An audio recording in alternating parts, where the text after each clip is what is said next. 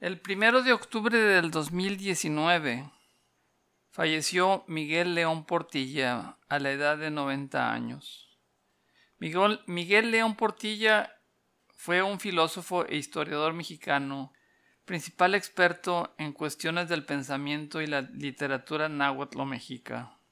En 1959 se publicó su obra Visión de los Vencidos, en la que organizó textos escritos en náhuatl y traducidos por Garibay que reflejaban el testimonio desde el punto de vista indígena de la conquista de México. Involucró textos que se reunieron, presentaron, anotaron de Tenochtcas, Tlatelolcas, Texcocanos, Tlaxcaltecas.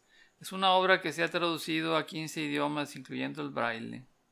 Hasta 1959, cuando apareció por primera vez este libro, que se ha reeditado infinidad de veces, Solamente había testimonio de la conquista desde el punto de vista español, y Miguel León Portilla tuvo el acierto de organizar textos eh, del náhuatl para darnos la visión de los vencidos, como nos indica el título. Este libro de la visión de los vencidos está disponible de manera gratuita, como hay muchas ediciones, es, es bastante fácil conseguir una copia. No es muy largo.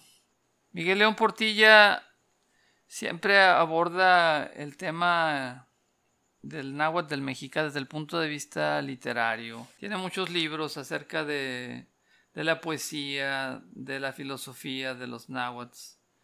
El Fondo de Cultura Económica recomienda cuatro libros de León Portilla.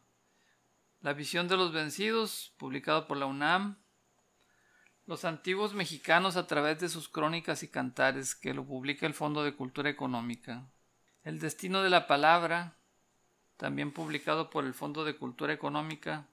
Antigua y Nueva Palabra, un libro que está que ya no se consigue, pero que está disponible en, la en una librería virtual. Pueden buscar, hay muchos libros de...